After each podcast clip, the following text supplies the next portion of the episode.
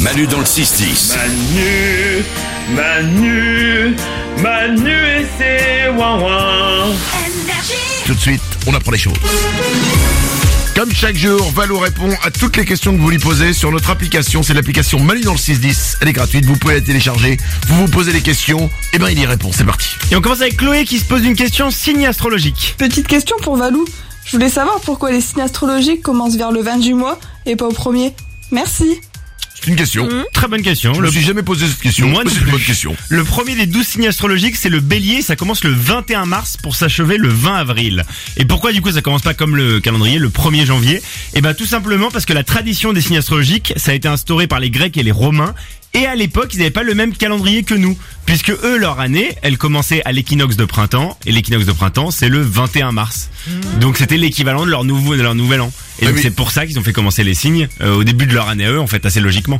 Oui, mais leur année à eux, mais du coup, c'est plus notre année à nous. Donc, du Eh bah coup, non, c'est. bah ensuite c'est ça, on a gardé les traditions, si tu Ah. veux. Parce qu'on a- on a créé nous notre année en moins 46 avant Jésus-Christ, on a Non, adopté non, notre calendrier. Ça y est, j'ai les grands chiens, là. Et en fait on a gardé du coup nos signes. Ça Mais paraît et assez par, logique. rapport, c'est par rapport avec les planètes En fait, pas du tout. Si, bah si, les signes astrologiques après c'est un lien avec les plan- planètes. Mais je veux dire là je suis sur le- l'aspect calendrier, c'est la question de Chloé. Mais pourquoi, par exemple, c'est pas. Ah, moi, je croyais que genre, euh, t'es en poisson quand euh, t'as cette planète-là qui se forme avec l'autre et que ça fait ça et que là, du coup, on dit que c'est poisson. Ouais c'est ça, c'est lié, c'est lié aux planètes dans le ciel. Ah, ouais, ok. Exactement. Ouais, Bon, ouais. mais j'y crois pas. Ça s'est senti. Autre chose Didi s'interroge sur une expression. Avec mon collègue, on se demandait pourquoi on dit avoir une dent contre quelqu'un.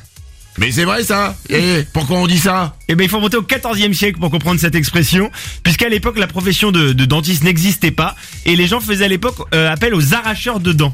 Et donc, c'était un moment euh, très douloureux, évidemment. Et donc, la dent reste associée à la douleur, à quelque chose qui nous marque et qui n'est pas très heureux. Et à l'époque, on dirait, on disait avoir les dents sur quelqu'un.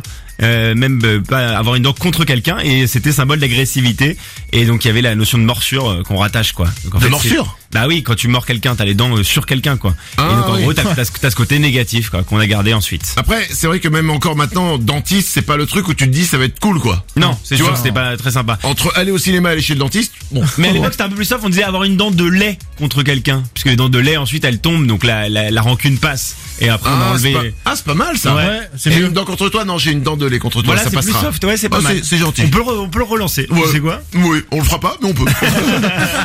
Une dernière. On finit par une question sur un mot un peu coquin. Pourquoi quand euh, les mecs euh, sont en érection, on dit qu'ils ont la gaule J'aime bien le un peu coquin. un peu grossier peut-être. Pression importante, il n'y a qu'un seul L à Gaulle. Euh, puisque dans l'expression avoir la Gaule, ça a donc rien à voir avec euh, Charles de Gaulle. Où là il y a deux L. Ça aurait été gênant pour Charles de Gaulle. voilà. Et la gaule, en fait, on le sait pas, mais c'était à l'époque une longue canne utilisée pour faire tomber les fruits des arbres ou une longue perche utilisée pour pêcher. Donc euh, longue Ah oui, perche. la gaule du euh, pêcheur. Oh. Voilà, longue perche, longue canne. Vous voyez le lien avec euh, du il coup, est subtil. l'expression. Il est Il est, subtil. il est subtil, ouais. Je, Effectivement. Je vais pas mettre les pieds dans le plat. je dirais Prenons pas. quelques secondes pour euh, gamberger et comprendre. Ouais. Mmh, Euh, longue longue perche. canne, sexe masculin, mmh, y compris. Manu dans le 6-10. Oh Manu, que si tu savais tout le bien que tu nous fais.